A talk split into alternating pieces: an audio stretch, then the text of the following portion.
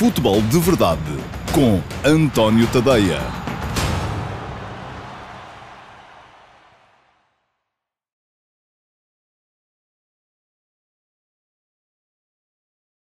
Muito uh, bom dia a todos, eu sou o António Tadeia este é o Futebol de Verdade para quinta-feira, dia 5 de novembro de 2020.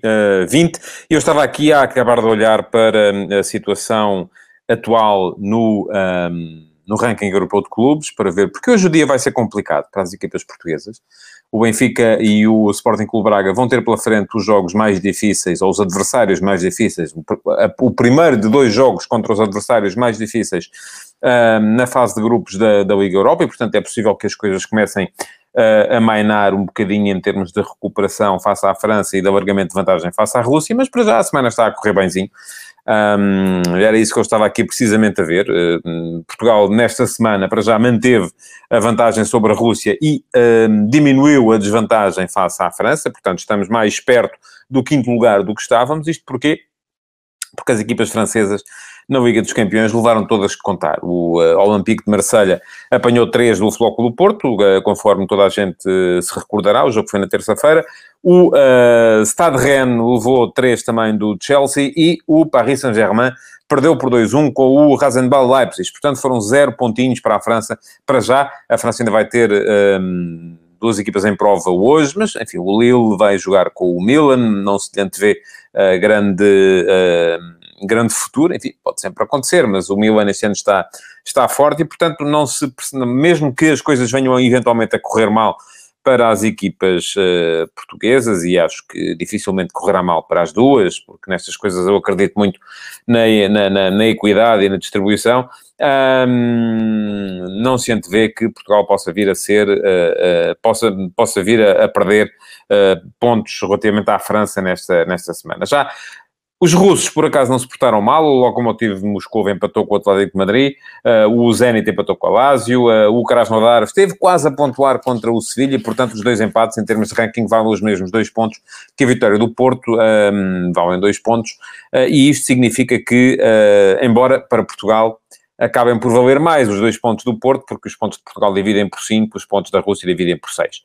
daí que Portugal tenha ainda assim uh, alargado um bocadinho a vantagem, há bocado disse que manteve, mas não alargou um bocadinho a vantagem um, face à Rússia. É isto que diz o Carlos Gusto, é verdade, hoje temos jogos muito difíceis para o ranking, já lá vou, já vou falar dos jogos de hoje da, da Liga Europa, porque são dois jogos particularmente complicados, eu creio que não, não tanto em termos de qualificação, porque acho que muito dificilmente Uh, deixaremos de ter Benfica e Sporting Clube Braga na fase seguinte, mais a mais depois do pleno que uh, Benfica e Braga fizeram nas primeiras duas jornadas, vitória em casa e vitória fora, seis pontos para cada um, uh, mas pode vir a ser importante em termos de definição do primeiro lugar do, do, grupo e pode vir a ser importante também em termos de ranking para as equipas portuguesas. É isso que estará basicamente em causa hoje, porque eu volto a dizer, não é tanto a questão uh, da manutenção do sexto lugar, esse não está em perigo. Eu disse antes de começar a fase de grupos, disse aqui no Futebol de Verdade, foi aqui que ouviram primeiro, que Portugal ia manter uh, o sexto lugar no final desta época, não havia nenhuma possibilidade uh, de acontecer outra coisa. Um, e isto apesar da eliminação de Sporting e Rio Ave, mas eu acho que é importante começarmos a pensar um bocadinho mais à la longue e uh, num ano que vem vamos ter mais uma equipa a contar no divisor e, portanto, isso vai fazer com que os nossos pontos somados em campo passem a valer menos, em vez de dividirmos por 5, vamos passar a dividir por 6, que é o que acontece agora à, à Rússia, uh, e, por outro lado, também uh, vai estar em causa tanto como uh, a redistribuição do sexto lugar, porque a Rússia vai passar a dividir por 5, uh, e isto é cíclico, conforme já vos expliquei, uh, vamos ficar muito mais perto da França, porque a França vai perder os pontos de há cinco épocas atrás, e esses pontos foram muito mais do que aqueles conquistados por Portugal nessa temporada. Portanto, o uh, quinto lugar vai estar ali à mercê de uma boa época das equipas portuguesas, não só este ano, é importante somar pontos este ano, mas também e sobretudo no ano que vem. Bom, ehm, queria antes de entrar nas antecipações dos jogos uh, da Liga Europa de hoje, recordar-vos que podem deixar perguntas nas caixas de comentários.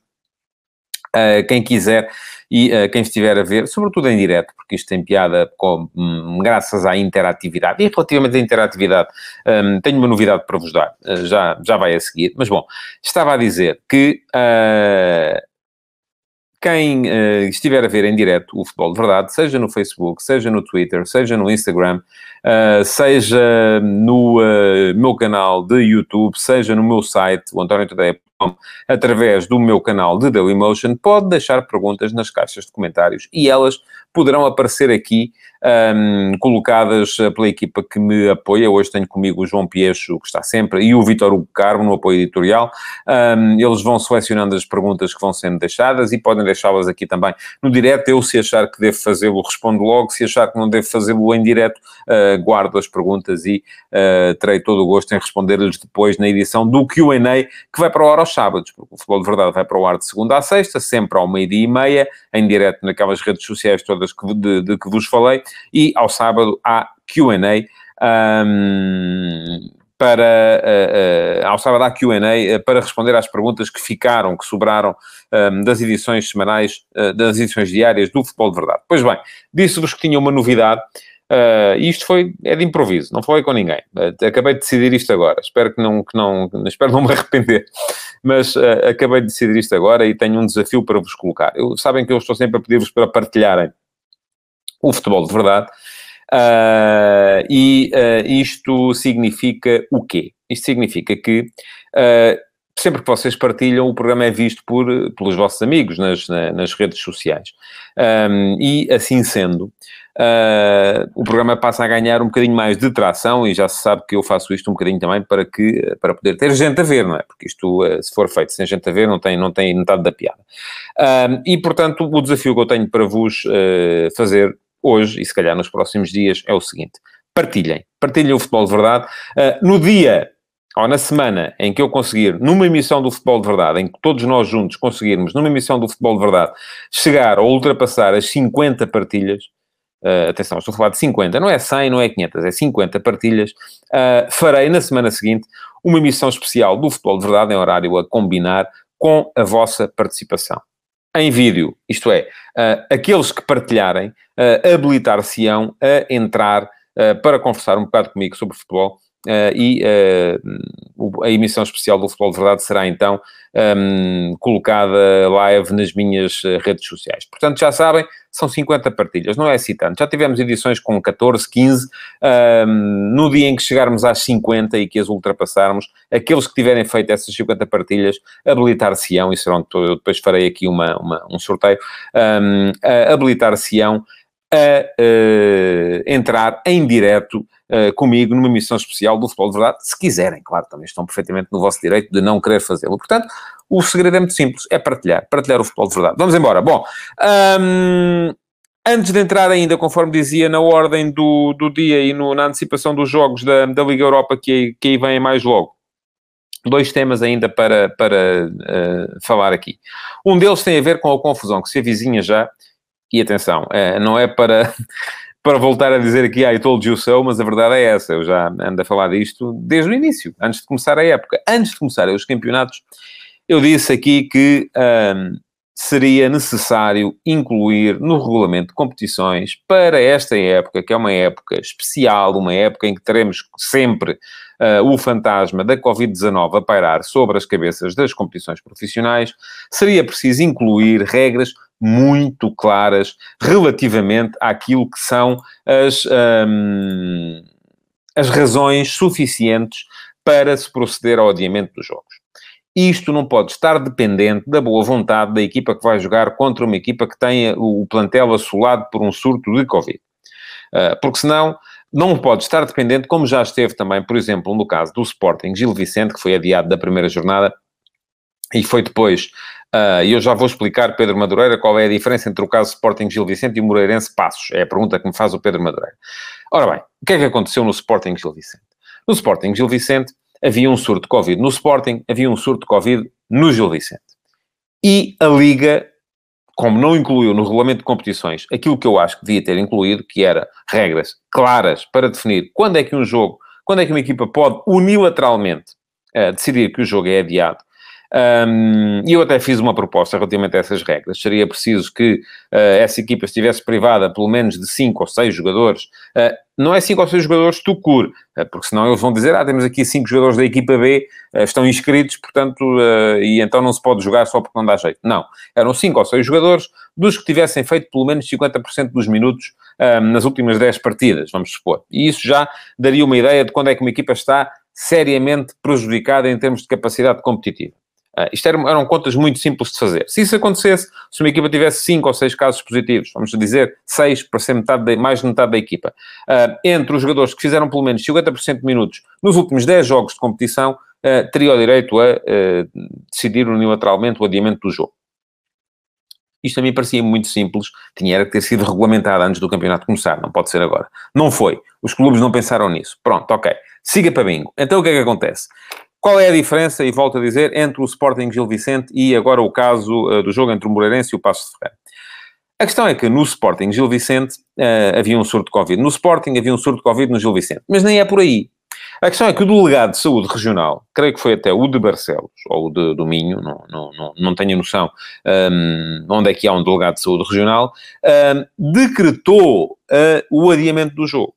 E neste momento, face à situação que vivemos, quem toma essas decisões são, em primeiro lugar, os delegados de saúde regional. Eu até na altura disse aqui que isto não fazia sentido nenhum, que o que fazia sentido era haver uma decisão centralizada, porque nestas coisas não podemos dar-nos ao luxo de haver uma decisão para um jogo que é tomada pelo delegado de saúde regional um, do Norte ou do Minho ou de, e haver outra diferente tomada pelo delegado de saúde regional do Sul ou do Alentejo, seja o que for, porque são pessoas diferentes podem pensar de maneiras diferentes. O contexto pandémico pode ter mudado. E então o que é que vai estar aqui em causa? A integridade da competição. Claro que sim. Ora bem, um, e o que eu pergunto mais é, qual é a diferença entre estes casos e o caso Estoril Cova da Piedade?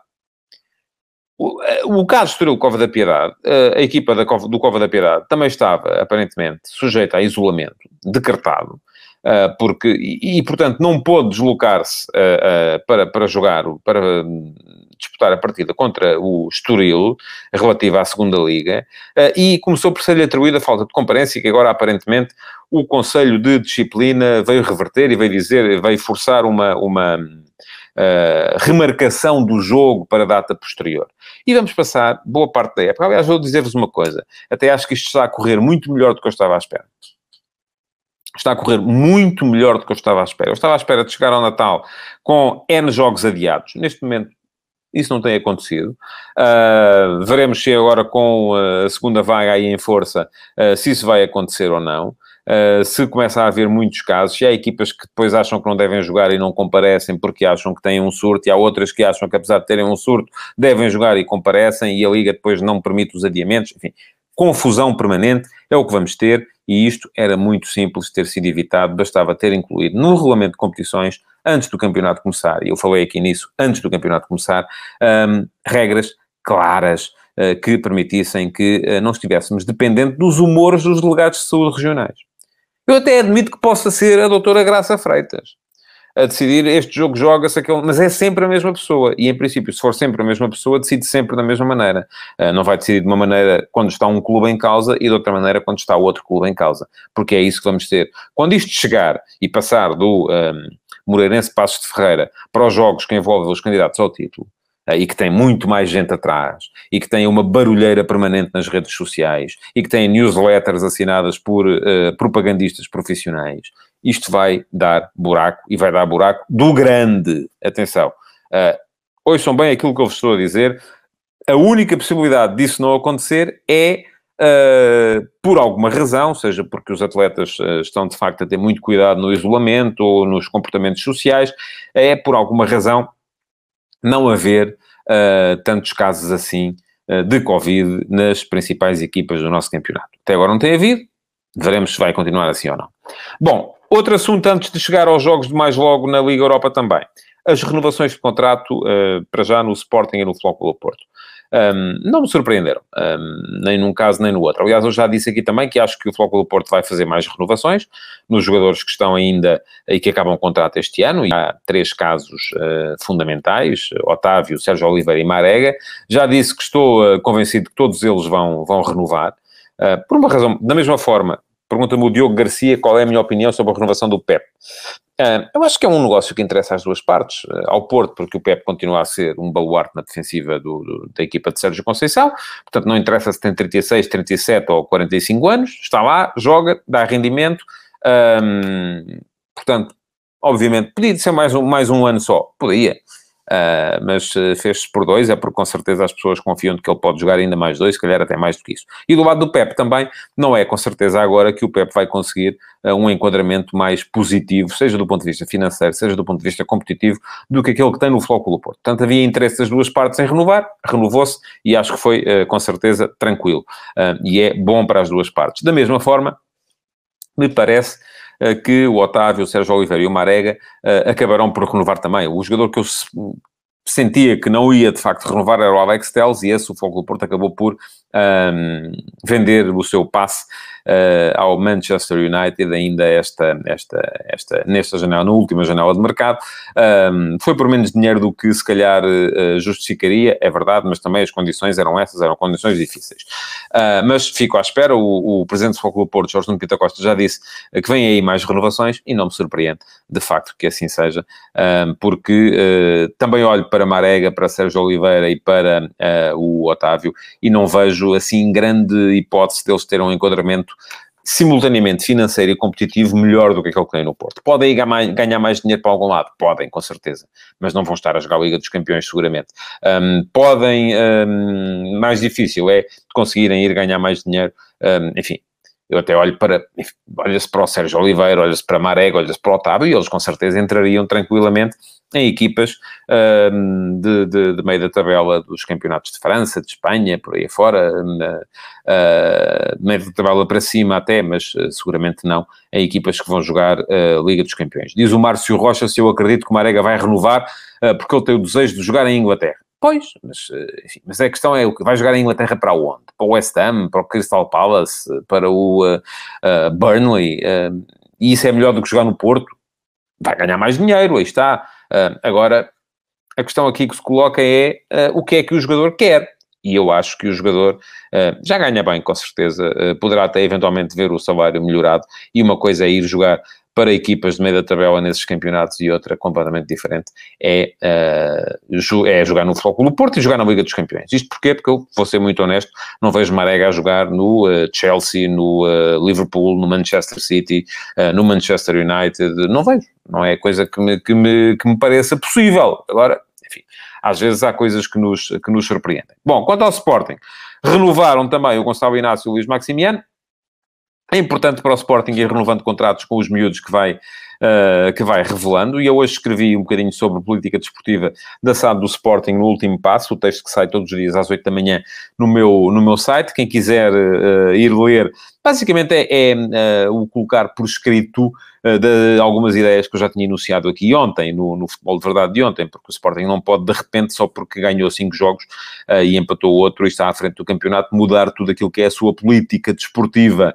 Um, há comentários interessantes vossos, eu leio, tento ler, pelo menos nas primeiras horas, os comentários que aparecem aos, aos textos que vou, que vou escrevendo, porque aprendo com eles, e há lá comentários interessantes, um, que também quem, quem quiser olhar para a publicação de Facebook e ler os comentários, também, enfim, é claro que aparecem sempre aqueles comentários do costume, não é? Do, das avanças e do, das azias e do... Enfim, as pessoas acham que a nossa vida passa um bocadinho por aí, não passa, há gente para tudo, um, mas há lá comentários muito, muito interessantes e há, uh, sobretudo, aqueles que... Uh, conseguem enquadrar bem aquilo que é política de formação. E política de formação é, por um lado, uh, é formar os miúdos, não é? ter equipas de formação para eles poderem crescer, depois dar-lhes enquadramento competitivo, e para isso eles precisam de jogar. É aí que falha, por exemplo, uh, os, em termos de política de formação. Não quer dizer que falhe em termos de política de competição. Uh, tem falhado sucessivamente, por exemplo, o, o, Jorge Jesus, porque quer sempre ter os jogadores mais fortes, e quando tem jogadores mais fortes, depois acaba por não conseguir ter espaço para os da formação jogarem. Olha, veja-se o que está a acontecer agora com o Gonçalo Ramos, por exemplo, do Benfica, uh, que saiu da equipa B, a equipa B nunca mais ganhou, e ele na equipa A também jogou um 15 minutos para aí ao todo. Um, pronto, portanto, formá-los primeiro, dar-lhes enquadramento competitivo, uh, permitir que eles tenham espaço na equipa para jogar, porque eles crescem é a jogar, uh, e depois uh, exigir deles retorno desportivo antes de os vender por tudo e meia, e é aí que tem falhado muitas vezes o Sporting neste, neste processo, porque uh, assim que aparece alguém a assinar com meia dúzia de milhões de euros, uh, os jogadores são logo, estão logo na calha para serem, para serem vendidos. Uh, e eu disse aqui também durante o início da época, vezes sem conta, o absurdo que seria o Sporting, por exemplo, vender João Palhinha, nem que fosse pelos tais 10 milhões de euros que se dizia que, que, que, poderia chegar uma, uma oferta. João Palhinha vale mais do que isso, pode valer mais do que isso, e está a mostrar em campo a razão pela qual vale mais do que isso. É um dos jogadores fundamentais na construção da equipa de Ruben Amorim e uh, passa muito por ele uh, a possibilidade do Sporting ser ou não uma equipa competitiva uh, no campo porque as coisas podem ser concretizadas. Há um comentário muito interessante também que me chama a atenção por outra coisa, é que quando se vende jogadores da formação, a ideia não é ir gastar, e eu também já disse isto aqui várias vezes, não é ir gastar o dinheiro em refugo de, dos, dos, outros campeonatos, porque esse refugo vem para cá e acaba por tapar também o crescimento aos miúdos que lá estão na linha seguinte, e isso, enfim, acaba por ser um tiro no pé. Uh, não é assim que fazem os grandes clubes formadores, e o Sporting, que se quer ser um grande clube formador, tem que fazer isso. Dar espaço aos miúdos, dar-lhes tempo para jogarem, permitir-lhes que eles cresçam em termos competitivos uh, e depois, quando eles acabam por sair, depois, preferencialmente depois de darem rendimento desportivo, uh, não ir substituí-los por refúgio dos principais campeonatos, uh, como aconteceu, por exemplo, na época passada, mas sim dar-lhes, dar, dar tempo e espaço e competição aos que vêm a seguir, à linha seguinte. E é assim que as coisas têm que funcionar, se de caminho se ganharem jogos, porque as equipas, volto a dizer, servem é para ganhar jogos, não é para vender jogadores. Diz o Pedro Miguel Ferreira, o Palhinho é o futuro 6 da Seleção Nacional, não dou mais do que um ano para que isso aconteça, ele e o Nuno Mendes não enganam, eu não iria tão longe, uh, Pedro, uh, gosto muito do, do, do, João Palhinha, mas uh, ainda há William e Danilo, e eventualmente Ruben Neves, que também joga como 6, e são jogadores diferentes. Um, eu acho que Palhinha é um uh, jogador muito, muito interessante para jogar com dois médios, para jogar com três, como seis, já perde um bocadinho, sobretudo no ponto de vista da construção. Uh, e Portugal joga geralmente com três médios. Eh, Palhinha com três médios pode perder-se ali um bocadinho, porque não tem uh, capacidade de construção que se calhar se exige a um seis uh, num sistema com três médios, que é um 6 que tem que jogar sozinho, tem que jogar em construção também, uh, tem que ser importante no, na primeira fase de construção e para isso o Palhinha de facto não é, não é tão forte. O Palhinha é forte porque aqui pode jogar mais à frente, é um jogador forte na recuperação, é um jogador que permite que a equipa do Sporting jogue mais alta no campo, uh, mas tem depois três atrás dele para construir e não é chamado a entrar nessa primeira fase de construção e seria, por exemplo, na Seleção Nacional, onde o 6 tem que encaixar ali entre os centrais para começar a construir o jogo ofensivo da equipa. Pronto, uh, mas uh, acho que sim, boas renovações do, do, do, do, Palhinha e do Gonçalo Inácio, e é importante agora uh, que os miúdos possam ir jogando. mas quem quiser saber mais sobre a minha opinião acerca da política desportiva do Sporting, já sabem, antoniotodeia.com, foi sobre isso o último passo de hoje. Vamos aos jogos de mais logo. Um, já disse aqui, são os dois jogos mais complicados, uh, de, os dois adversários mais complicados, e não vão ser dois jogos, vão ser quatro, porque agora o Benfica recebe o Rangers, mas na próxima jornada vai a Glasgow defrontar o Rangers, e agora o Sporting Clube Braga visita o Leicester, uh, mas na próxima jornada vai receber no seu estádio o Leicester City. Um, para os, uh, são os quatro jogos mais complicados desta fase de grupos da Liga Europa para as equipas portuguesas. É importante, se a ideia é uh, chegar ao primeiro lugar dos grupos e se é continuar a fazer pontos uh, para o ranking, é importante que, que, que, fundamental era, enfim, excelente era que hoje, destes dois jogos, nenhuma das duas equipas perdesse e uma delas ganhasse. Decente é que pelo menos uma delas ganhe, mesmo que a outra perca. Pior é se ninguém ganhar. Se ninguém ganhar, as coisas começam a ficar pretas em termos de luta pelo primeiro lugar da, da classificação. E são jogos muito complicados, sobretudo porque Uh, se o Benfica, neste momento, um, está, parece que está a acordar para a realidade da necessidade da rotação, uh, e é isto diz o Tiago Neves, adivinham-se muitas alterações do Benfica, uh, aposta o Tiago em 5, pelo menos, pelas declarações sobre o desgaste de Jorge Jesus no final do jogo do Boa Vista, e aparentemente parece que sim, que há cinco jogadores que estão na calha para entrar no 11, Jardel, Weigl, Diogo Gonçalves, uh, Rafa, Seferovic, uh, podendo ser poupados o Vertonghen, o Gabriel, o Pizzi, o Everton e o Darwin, que têm sido alguns dos jogadores mais castigados com minutos na equipa do Benfica. Portanto, um, parece que sim, mas o adversário não é um adversário que convido muito a, um, a muitas alterações. Enfim, um adversário que nos 18 jogos de competição que fez este ano ganhou 16 e empatou 2. Uh, que uh, só empatou duas vezes, empatou fora com o Hibernian e empatou fora com o Livingston, 2 a 2 e 0 a 0, que já ganhou por 2 a 0 ao Celtic, no Old Firm Derby, uh, que não sofre golos há 543 minutos de jogo, são seis jogos inteiros, mais um bocadinho desde o gol de Marcão na ponta final da vitória por 2-1 sobre o Galatasaray no playoff da Liga Europa, um, e que segue uh, destacada em primeiro lugar uh, da Liga Escocesa, já com nove pontos de avanço do Celtic, embora com dois jogos a mais. Enfim, recordo também que o Celtic não perdeu nenhum jogador fundamental da época passada para esta, a equipa é muito a mesma, uh, e que na época passada eliminou o Sporting Clube Braga com duas vitórias, 3-2 e 1-0, e não perdeu nos dois jogos que fez com o Futebol Porto na Liga Europa. Ganhou 2-0 em Glasgow e empatou a uma bola uh, no uh, estádio do Dragão. É uma equipa que tem um, um ataque forte, quente, Morelos, uh, o filho de Agi, o Ioannis Agi, uh, que tem em Tavernier um lateral que tem feito muitos golos, já leva 10 esta época, que é segura do ponto de vista defensivo, isso já vimos também,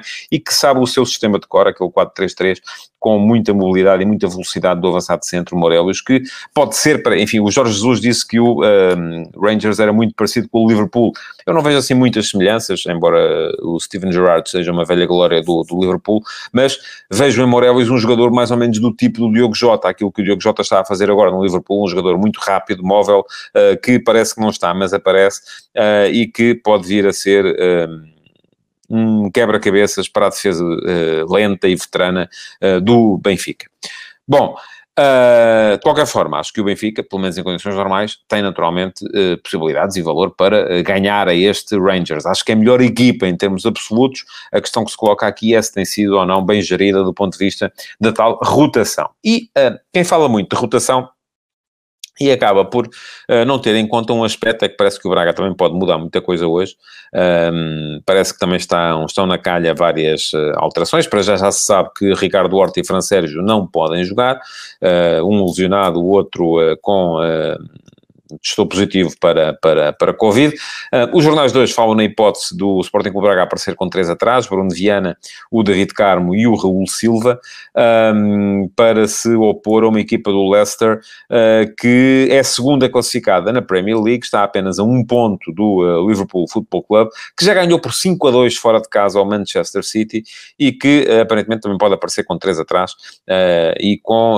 o perigo que se chama Jamie Vardy, já oito golos esta esta, esta época e um dos avançados mais uh, perigosos do futebol uh, inglês e do futebol, do futebol britânico. Ora bem, um, esta equipa do Braga, para quem não sabe, Uh, e eu fiz esse estudo na passada segunda-feira, uh, comparando aquilo que têm sido os ciclos mais recentes, os cinco jogos, uh, agora já são seis, que o Sporting Clube Braga, o Benfica e o Futebol Clube Porto fizeram neste período de 18 dias, esta equipa do Braga tem mais titulares nucleares do que o Braga, do que o Benfica e o Porto. Ou seja, há mais jogadores nesta equipa do Braga a fazerem pelo menos dois terços dos minutos em campo do que há no Benfica e no Flóculo do Porto. Portanto, estamos aqui a falar de sobrecarga competitiva, ela é, será muito mais visível no Braga do que no Benfica e no Porto. E o Braga vai jogar fora uh, contra um Leicester, que é uma equipa, eu acho que é a equipa mais forte do grupo, e por isso vai ter com certeza um jogo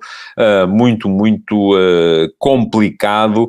Um, enfim, olhando para as equipas dos jornais, já se sabe que não há Ricardo Horta, que não há Francésio, tem havido uh, Gaetan no lugar do Ricardo Horta. A hipótese de haver três atrás um, pode levar também ao sacrifício, aparentemente, do Galeno para a entrada de mais um defesa central, mas os jornais falam em mais hipóteses de alterações, a entrada do Francisco Moura na ala esquerda em vez do Sequeira, a entrada do João Novaes no meio campo em vez do Castro, eu acho que o Castro é um jogador mais forte forte do ponto de vista da recuperação, a entrada do Abel Ruiz na frente em vez do Paulinho, portanto pode haver aqui também muitas alterações provocadas pelo Carlos Carvalhal, fico uh, curioso e expectante para perceber uh, qual vai ser então a equipa que o Sporting Clube Braga vai levar a campo mais logo e uh, se o Sporting Clube Braga vai ou não ser capaz de repetir aquilo que foi a surpresa que causou no ano passado em uh, Wolverhampton, quando foi ganhar fora aos Wolves de Nuno Espírito Santo, uh, que também teve uma equipa uh, inglesa na, no, no, seu grupo da, da Liga dos Campeões. não vai ser fácil, vão ser dois jogos muito, muito complicados. Amanhã cá estarei para fazer as contas a estes dois desafios, sendo que, desde já vos digo que assinaria por baixo a hipótese de sair daqui uma vitória e uma derrota e ficaria radiante se saísse uma vitória e um empate, ficaria esfuziante então se viessem duas vitórias. Mas uh, acho que importante é que pelo menos uma das equipas portuguesas ganhe uh, para que uh, possamos não só somar os pontos no ranking, mas também ter a possibilidade de pelo menos uma delas dar um passo gigantesco em direção uh, ao primeiro lugar do grupo, porque já disse também, estou convencidíssimo que tanto Benfica como Sporting Clube Braga vão seguir em frente nesta uh, Liga Europa para a fase seguinte da competição. E pronto. Um, Está, chega ao fim o Futebol de Verdade de hoje. Queria voltar a pedir-vos para colocar o vosso like, para continuarem a fazer perguntas e a deixar comentários nas caixas de comentários. E já sabem, há um desafio novo. Uh, quando uma edição do Futebol de Verdade chegar às 50 partilhas, ou ultrapassar as 50 partilhas, aquilo que vai acontecer é que eu, na semana seguinte, me comprometo a fazer uma emissão especial, uh, fora do horário, uh, do Futebol de Verdade, com uh, uma seleção dos espectadores que tiverem partilhado a emissão no dia em que suplantarmos as 50 partilhas. É importante para que os vossos amigos nas redes sociais também cheguem um, a este conteúdo e possam passar a assistir a ele com alguma regularidade. Muito obrigado então por ter estado aí desse lado e até amanhã. Futebol de Verdade, em direto de segunda a sexta-feira, às 12h30